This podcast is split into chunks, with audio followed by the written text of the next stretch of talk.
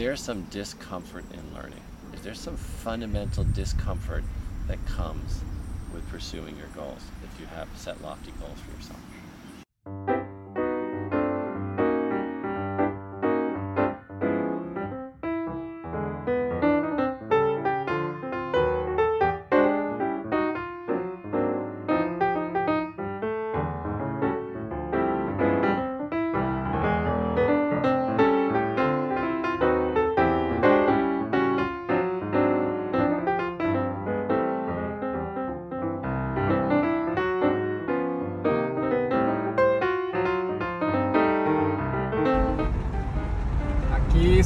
Concord, Massachusetts. Vamos a platicar con George Stewart, que es el director de la American School Foundation de Monterrey.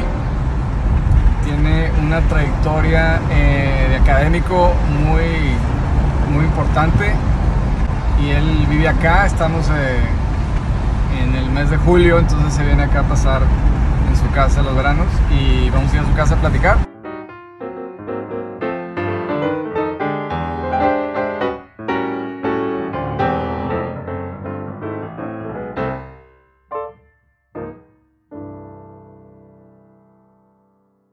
So, George Stewart, thank you so much for being on the podcast. well, this really is appreciate fun. it. Yeah. I think this is the first time I've done a podcast. Really? Maybe ever, but Yeah. certainly the first time in my backyard.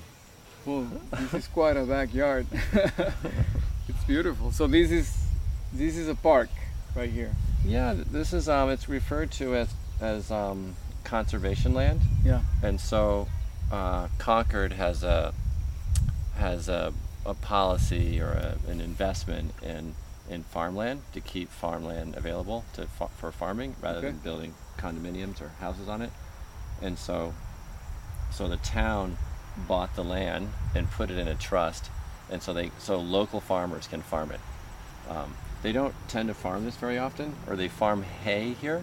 Um, but we've had we've had green beans, and actually for a while the green beans, which is the like alas, habichuelas. I, I uh, drove around. We had dinner here in Concord. It's beautiful.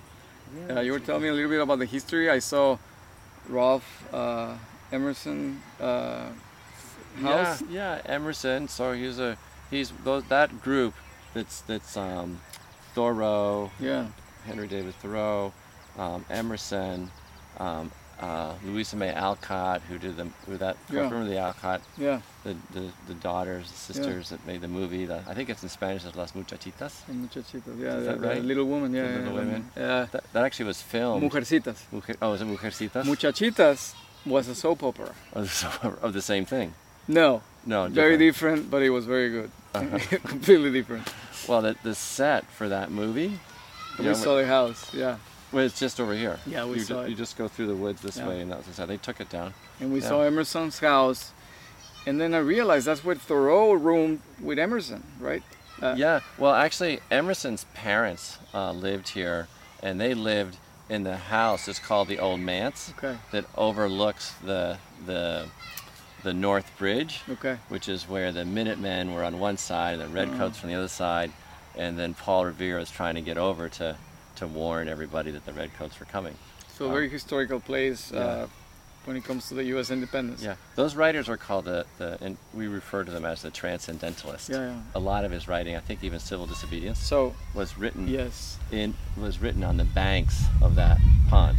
if I remember correctly, and I may not, he just moved there to write and to think, right? Exactly, exactly. To be outside of civilization, which, I mean, it was what year are we talking about? Well, this is this is all um, 1800s. 1800s. Yeah. So I don't know what he was escaping because he didn't have a cell phone. He was escaping the city, I guess. Uh, Yeah, no cell phones. Um, it's interesting. The um, I have a. I'll, maybe I'll send you this photo. yeah. That if you look at the context in which Emerson and Thoreau wrote, you know where that what their desk looked like, Yeah. and and um, you know and and if you go to Thoreau's house, then there's a little dingy desk. It's very austere. Mhm. You know, it's no cushions. It's Yeah. wooden, and um, and the idea was to live in a sort of totally minimalist Yeah. way. Yeah. Um, but it's interesting the irony of of choosing minimalist and having so many big ideas, Yeah. right? It And s- allows them. in some ways, right? You you filter out the noise. In Emerson's case too, in the old in the old manse, you can see where he did a lot of his writing. Um, he pointed his desk at the wall, so it looks beautiful outdoors, because you could look through the windows. He put he pointed at the wall, so he could only focus and put and let and sort of let go of all the noise Mm. and just So and just even think. the, you know, beautiful landscape was a distraction. That's sort of what I come my Yeah. conclusion. Um, Thoreau perhaps different, but for Emerson, if you go look at his desk, it, it faces the wall and it's very small. And there's no he's trying to like shut out the world. It seemed like And I think I remember that. So uh, Emerson invited Thoreau to come and hang out, right? well that's well you know the other thing is that when you come through town, there's the it's the you know we have a lot of churches in Concord, and um, so all sort of the obvious um, churches.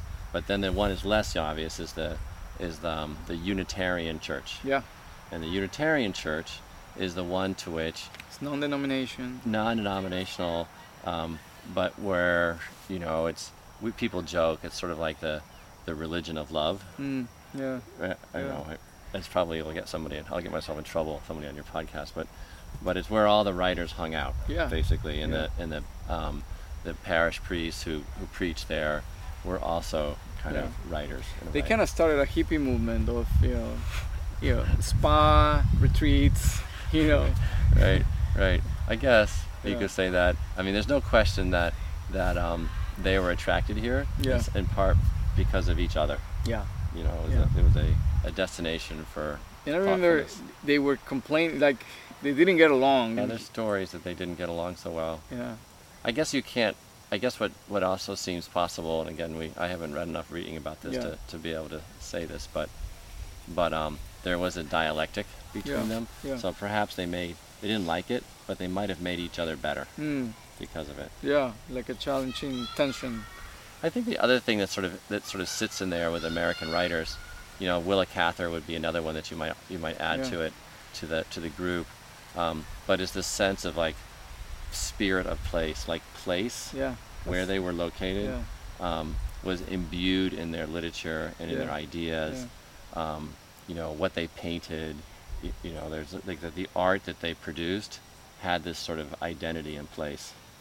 yeah. It has a geolocator, so it's even good for tourism because now you can go see. Oh, this is what he wrote about. You know, he Yeah. was writing about this. Well, Gabby, before you leave, um, you have to uh, go for a walk in the cemetery on Author's Ridge.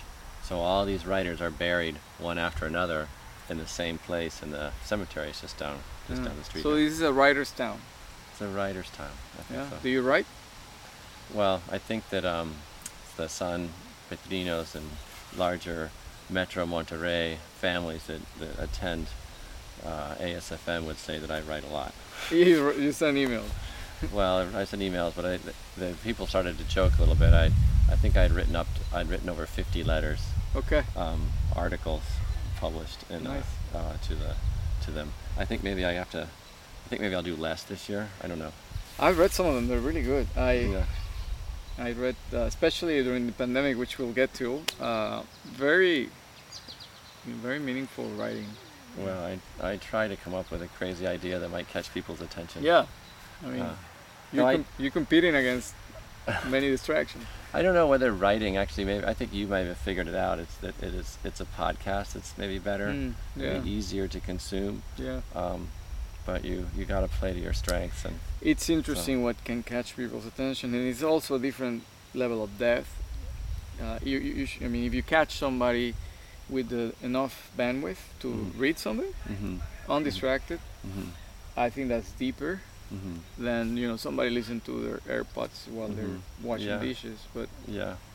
but it's hard to get people's full It attention. It became a discipline for me. I would I you know there's always a, a rift on something that's taken place in school and, and that sort of propels you into whatever the topic is and you sort of look for for validation with with other writers or thinkers to to help lend some perspective to whatever challenge yeah. we're facing as a local community. Yeah. You know, we look for we look for balance, we look for vision, we look for some you know, some other other person who's maybe thought about it Yeah. that if we can we can validate the way we feel by looking at another uh, writer's experience. And so I tried to do I tried to kind of connect us to something else Yeah. that was bigger than us, Yeah. or potentially bigger, anyways. Some good precedents and some good ways that people thought about Yeah, certain things. my I think people got sick of me writing about Cicero. Okay.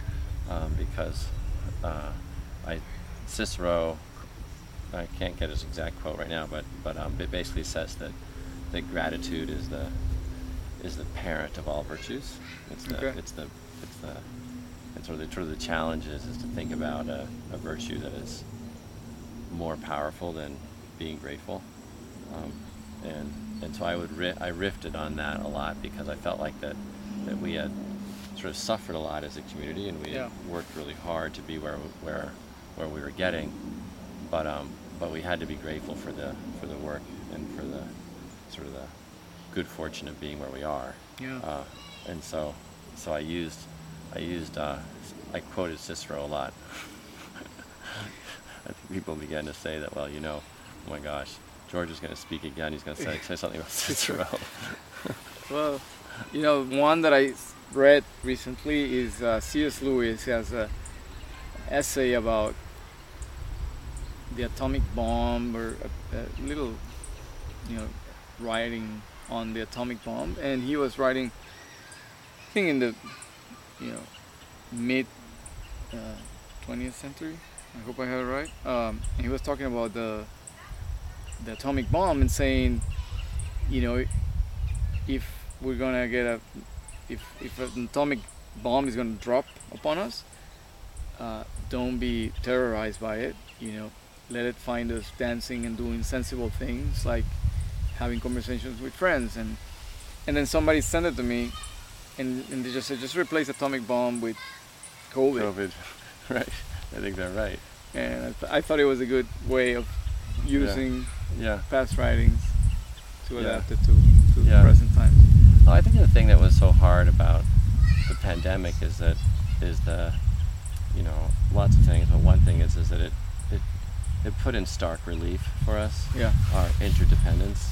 Yeah. And and so so you know in some ways I wear a mask to keep you healthy.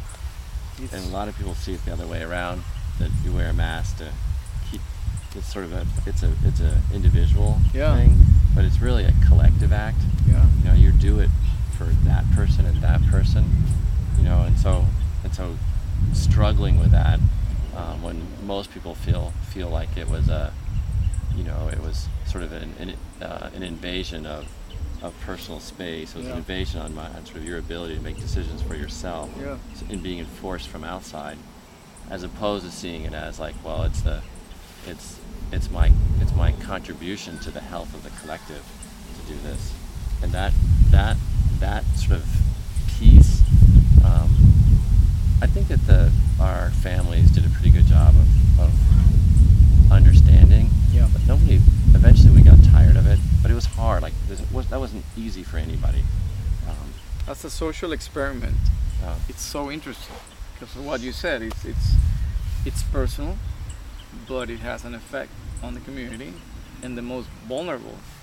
You know, and but it's not a straightforward argument and because also you need to open schools and you need to open and what's essential and what's not. right right So that's something Right. that And what level of risk are you willing to, to what level of personal risk are you willing to accept, um, in the, you know that serves the larger good? And so we want our kids in school, so, so, um, you know maybe we should accept a certain level of health risk. yeah But then how can I define health risk for you, right? Or Yeah. health risk for somebody else? Or is the is the health risk the same for a teacher or for a student? Um, what if you decide you don't want to get vaccinated?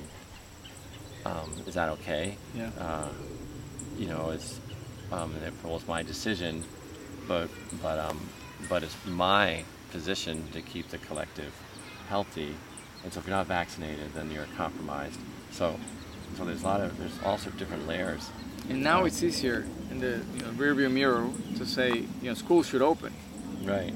But back then, it wasn't. But so you you moved to Monterrey when? When did you move to Monterrey? Well, I, I got to Monterrey on July 19th. Um, Of to 20, Yeah, it's this past fall. 2021? Yeah, when I arrived, there, so so in, in the fall of, of 2021, school had been closed for 18 months. You know, so you had basically two years of closed school. Um, but so you one point, and there's sort of gradations of closed, but basically there weren't students on campus. Um, it was all online. And Because uh, it started in January 2020, and and so you got there in July 2021. Right, and so at that point, it had been school had been closed for 18 essentially more than eighteen months. Really, eighteen months is roughly what we'd figured. Okay. And uh, and and people were like, you know, up to here with with no school, and And Monterrey was odd in, well, as opposed to the U.S. because the schools opened earlier in the U.S. and maybe in Europe and some Asian countries like Singapore, it was as long as Monterrey. But Monterrey was, the schools were closed for a while, longer Yeah. than other places. they were closed for a long while, and and um, I don't really understand the politics of that so well. Yeah. you know it's interesting too because because I think that in some ways you're if you don't really understand the local politics so well, which of course I didn't, I Yeah, just you just moved just there, just get there, so I didn't really know You had no connection to Monterrey. none. So so so for me, like in evaluating the risk of opening, Objectively. it- objectively, I was like, well, you know, there are risks everywhere, but it but what we do know so far is that that people aren't getting um, you know, people are getting people are not getting sick in school. They're getting sick in other places. So, uh, so um, uh, you know, to me, it didn't seem super risky to open school. Yeah. The only risk that seemed that was omnipresent was what everybody told told me and so forth is that the government would get mad at me. Yeah. But, but I, was like, I was like, well, I don't really know what that looks like. Yeah. So so we opened school, and of course, like at the end of the school day, they the, the local authorities closed us, and um, I remember that because there was something. I don't know. I don't know what, but they closed. they they came and they closed, which is all sort of, which is, and then that actually then parents. I thought I was so pleased to see this is that is that parents decided that they they really wanted to have school back um, in person, and so so I I was fortunate and to to um, be able to capitalize on on community interest in having school. So. Yeah. So you know, school never would have opened had it not been for parents deciding that they Yeah. that it was a non-negotiable for them. They were going to get school open, and so and so I got to.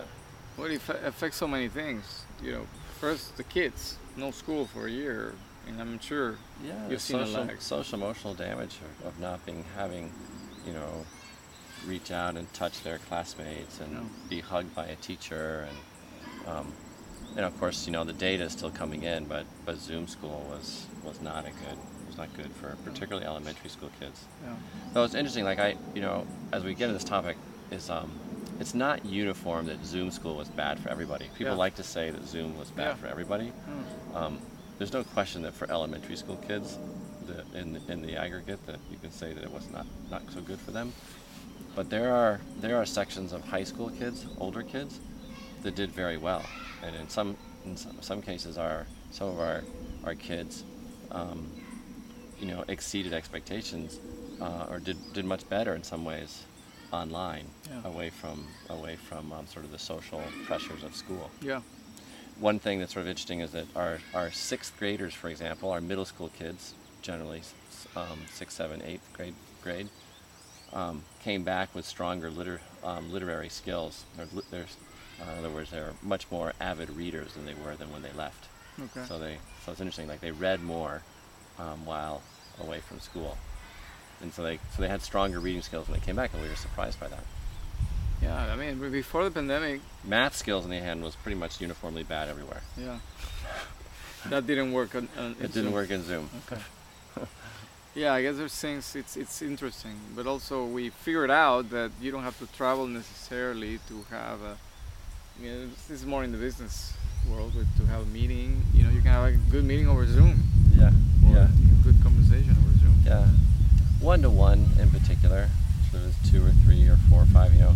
But but um, in terms of you know the that Socratic Yeah. method of teaching and exchange of ideas and um, that's really difficult in Zoom, and and uh, and so I, you you see that one of the latent effects to, to Zoom school and to the pandemic at school now is that is that students really lost the ability to to engage with with class dialogue Yeah. in a in a in an effective way. Like they had they they'd lost the skill set of of argumentation and and um, you know developing a strong argument in a public moment, right? Where you're where I listen to you, you Mhm. listen to me, and I come out with a stronger idea because Yeah. I've synthesized what you've had to said, Yeah. what you've said, and added my information to yours and come out with a strong argument. Yeah. That dynamic is we is like really at no level in the school that, where students are equipped to have that kind of discussion Yeah.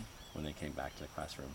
One of the other things I heard is that the math, especially for young kids, you know, Mhm. pre-K or K, Mhm. They're learning how to you know, verbally express themselves.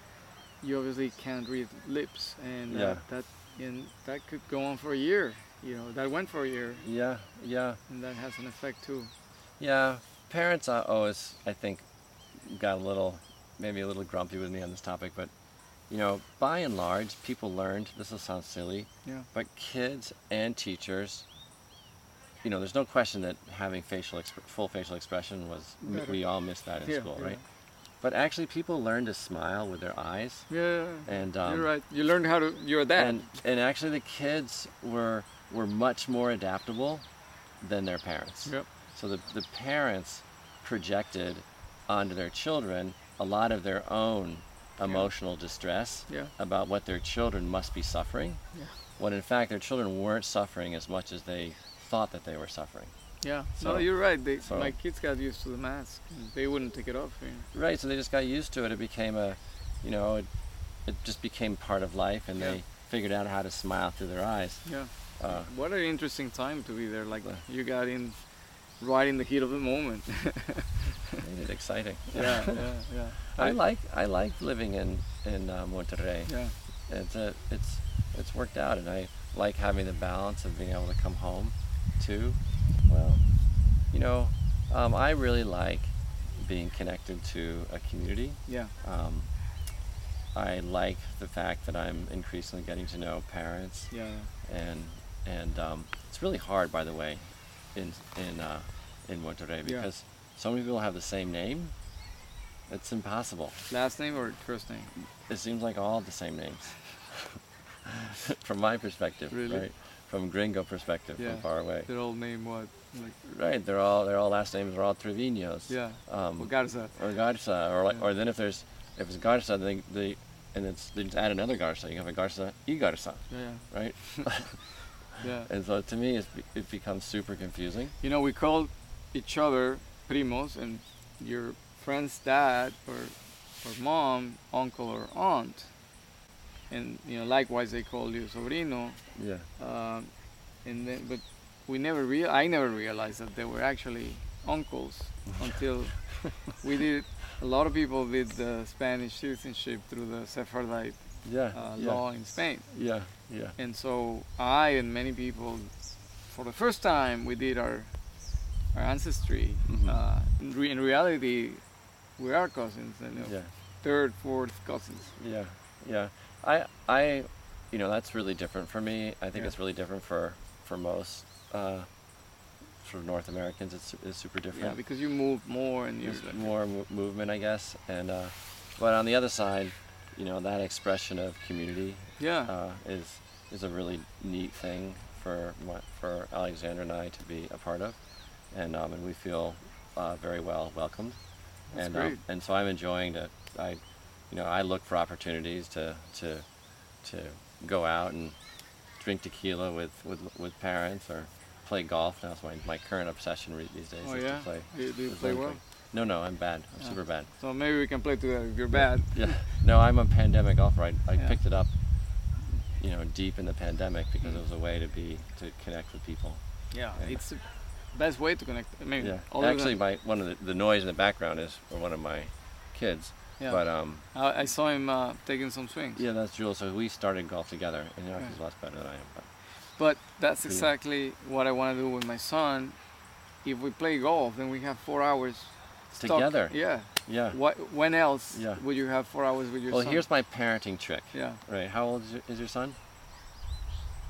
eleven. He's 11. Wait, no, no, no. Wait, I have a. Well, you have Christy's more. gonna. Christy's gonna.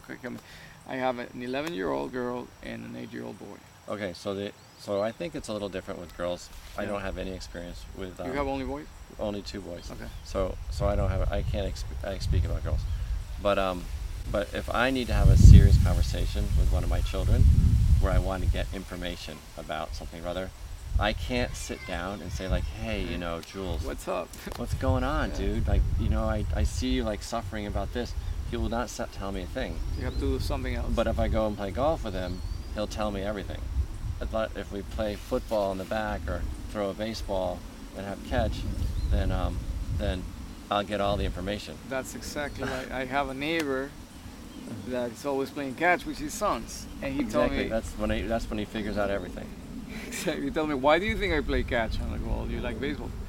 That's the only time my son talks to me, and that's why we in the U.S. play catch because you talk while you're doing something else. Yeah, yeah. It's strange to just Yeah. talk like this with your son. you know? My older son, Nicholas, he's much more chatty, and he'll he Yeah. doesn't he doesn't for him for him he and I go for runs together.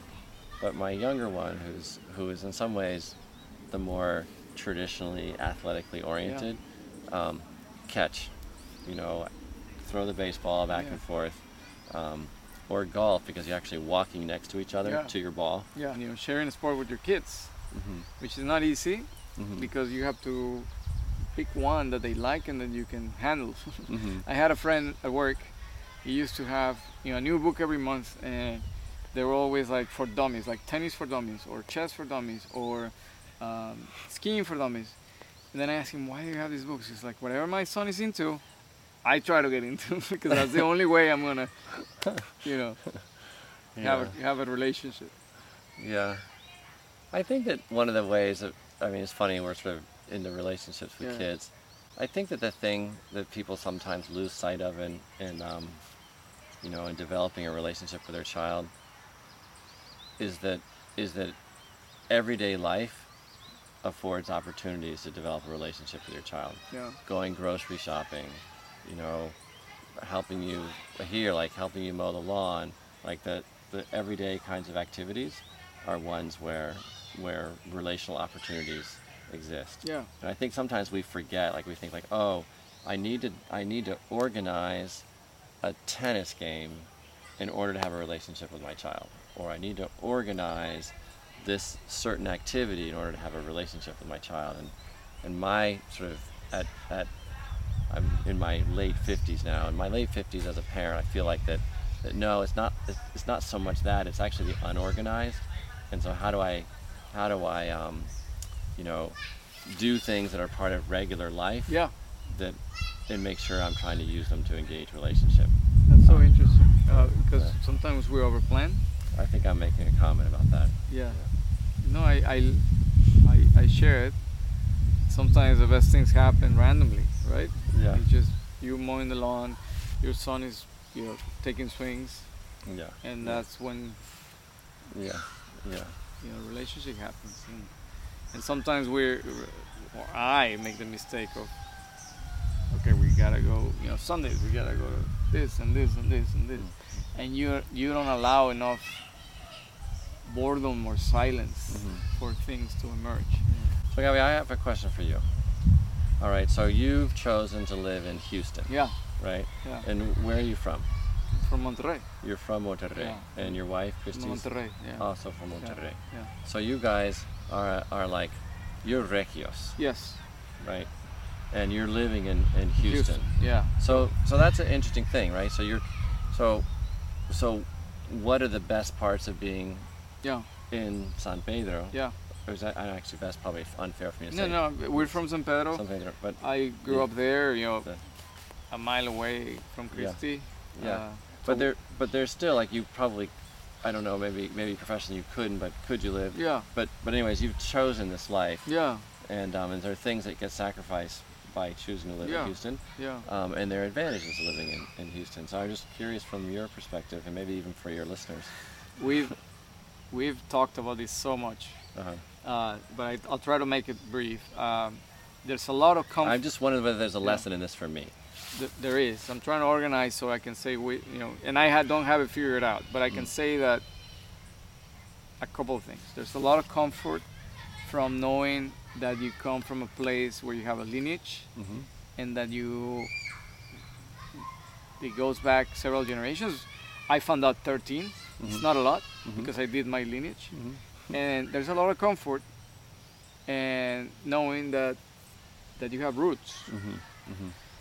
That gives you a sense or me a sense of security it might have some evolutionary Mm-hmm. uh, meaning Mm-hmm. because you know if you're part of the tribe that means that you're protected and Mm-hmm. and it can be comfortable you know for if you and you have 13 generations living here you don't have to necessarily explain you know you, you, you, your last name identifies you for good or bad you know yeah, it's just yeah, yeah. that also can be a bit limited limiting for me because it feels like you're you cannot necessarily improvise things outside the box you know go outside of your lineage necessarily you have to Mhm. stay there Uh, Or community expectations, maybe. yeah community expectations and and then you know i went to houston for work you know i studied i'm a lawyer and that's where i found my i didn't plan it i wasn't planning hey i want to live abroad or like next door uh, but something good about houston or the us i think is the work ethic Mm-hmm. and and discipline Mhm. you know and for me there's a good yin yang Mm-hmm. and i need both Mm-hmm. you know, uh, for me, this is not applicable to everybody, but for me, being in Houston means you go to bed early, you wake up early, you you work hard, and then Monterrey means uh, family, means gatherings, means you know a lot of community, Mm-hmm. and I love both. Mhm. And that's not necessarily the case. I'm sure there's a lot of people that Mm-hmm. you know they have it flipped, uh, and that has worked. And I need a little bit of both. I, I, I, for me, I think that I had to get out of my cocoon Mm-hmm. to challenge myself a little bit, Mm-hmm. and and that worked. That that made me feel good. Mhm. I thought that maybe I wouldn't have uh, maybe done that if I had stayed, but I don't know. I don't know. That was a long answer to your question. Well, I think it's. I think maybe I have similar interests, though. Um, you know, the cocoon maybe metaphor. I I want to feel like that's a protective space being in Yes. San Pedro Yes. in, in the larger metro Monterrey. Um, I've been corrected a few times when I say San Pedro because because actually we have many people at school that are in the larger metro region Yeah, yeah. of Monterrey Yeah. and not necessarily in San Pedro. Yeah. So I try to say both. But the um, the that I want I want that sense of belonging and community. Yeah. That's what I and I feel that there's an opportunity to develop that over time. Yes. So I look forward to that. Um, I get a little frustrated sometimes with with um, with our community because I think that they, you know, there's a little bit they'll they'll sacrifice anything. They'll sacrifice a lot of their own um, children's academic goals um, in favor of community, and Yeah. and I think that.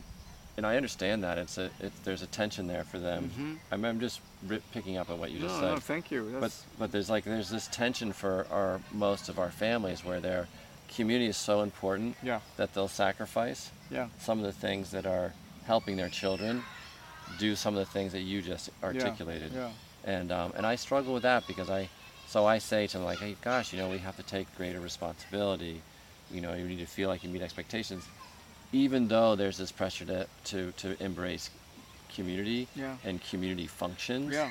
birthday parties Yeah. piñatas like you know um, juevesitos Yeah. you know these are things that that sometimes stand in the way of what you say you want and if you say you want that then there comes with sacrifice and Yeah. and um, and and that's a sort of a space where I at times get frustrated with uh, And the it's job. going back to history. I think it's the difference. I don't know if you'll agree, but the difference between the Anglican Protestant individualist, individualistic view hmm obviously going back to how this country was founded there were people that being came being prosecuted from the english church trying to you know, come to a place where they were free, but it was based on individualism. Mm-hmm. You know, no more, no more. Uh, you know, the church trying to get me or paying taxes to the to the crown. Yeah, yeah. I, I can make it on my own, and it was a very individualistic super, Anglican. super individualistic. And I think Mexico and Spain, and more of the Latin, I sort of divide sometimes two philosophies the more Anglican individualistic Protestant view, and the more communal Latin, you know, romantic cultures like Spain. That, you know, I don't think there's a right answer. And I don't know if you agree, but it's part of the yin yang that I'm talking about. You know, sometimes you have to work hard, and the Yeah. only way to work Yeah. hard is being alone Yeah. you know yeah. it's hard to work hard and you know study and i've tried studying with friends it never works right. Well, it, it works. It's a. It's. I, I think that learning is social, yeah but when you have to memorize something or, you know, truly demonstrate full command of, of a certain amount of content, eventually solitude. grind You you got to grind, right? You're gonna just have to like close the doors and focus on that, yeah and then process it in community and socially. But there's this there's this solitude piece that's part of learning, yeah and I think that's I look think of some of our students they don't actually have any solitude no there, and so so I wonder like you know if you really want to exploit the potential of the life of the mind, then where are you where are you devoting time to the life of the mind, yeah right? Because life of the mind, in some ways, you do have to shut the doors. Um, and we have uh, emerson's house here so it's very symbolic because that's what he did that's kind of what he did, and that's what Thoreau did. But but at any rate, it's a sort of interesting topic. it is and, and i think i don't know the answer Yeah. because sometimes you also miss the community miss the community part and they say that mexico and spain they were some of the happiest countries i don't know how they measure it or if it's even true They say that Finland is among the happiest countries. Um, Finland, the North, like Finland, Norway, Sweden, are some of the happiest. Again, I think that Finland is like the happiest. The happiest school children are in Finland. it's And very they- communal Well, I, I, I, I'm gonna rip. I'm gonna rip on the weather because I would think like I'd be much happier in Monterrey Yeah, than yeah. in Finland. But but um, they also have one of the shortest academic days hmm in Finland, um, and the highest rendimiento, like the highest sort of output of academic results yeah are also in Finland. So shortest academic day and highest output.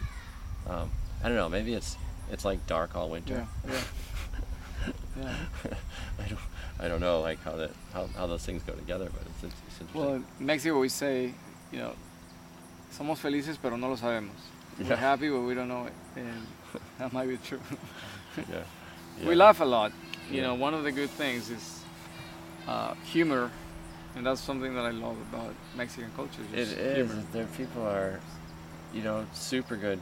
I um a couple times when I've played golf, we go back and there's like a we have a drink and hang out, and uh, and the and people are so darn funny. Yeah, It's like it's a riot. yeah. And uh, of course, I miss a lot of the jokes in Spanish.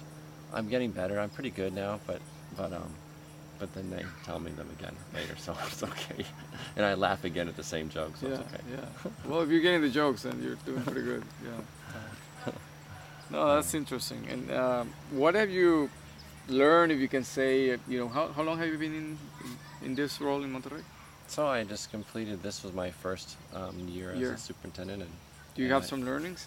uh, we did a lot of sort of planning and and soul searching, sort of in as a as a as a way of kind of recovering and processing the pandemic. Yeah.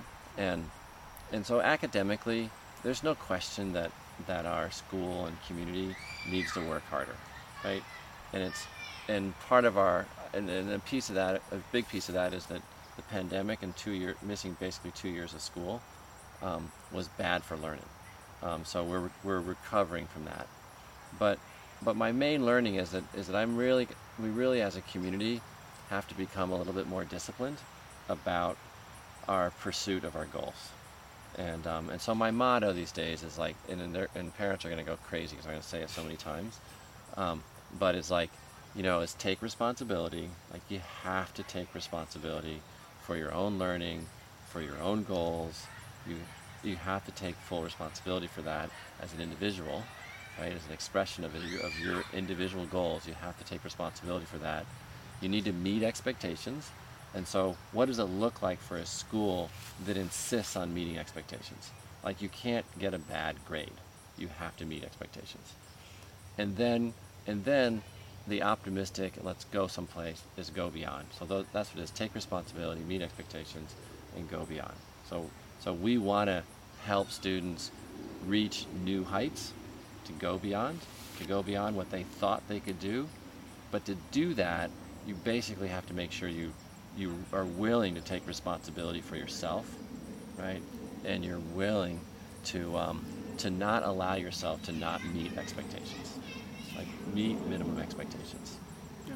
Um, and then, hey, let's chart, um, you know, paths that take you way beyond what you thought you could do, but you have to be willing. And so, so basically, like that, in a, in a nutshell, then it's a little bit like, you know, there's some discomfort in learning, Yep. and that I think is something that is hard for our community to kind of wrap their head around. Is there some fundamental discomfort that comes with pursuing your goals if you have set lofty goals for yourself? And that's true with learning, sports, you know, doing Anything. extraordinary things. Yeah. Or Yeah. Takes a lot of work. Yeah. George, thank you so much. Thanks for Yeah. having us in your beautiful Yeah. house. Yeah, come anytime you want. Actually, I, I should also say to, if this if this piece gets is that um I'm a lot of um uh, local uh, you know Monterrey families, uh, San Pedro families have come to visit. So Oh, I- really? Yeah. So I, the people are dropping in, which I think Cool. is which is great. Awesome. So um I. we'll give everybody the address. so can- well, I won't do that. they all they can all text me anyways. Kidding.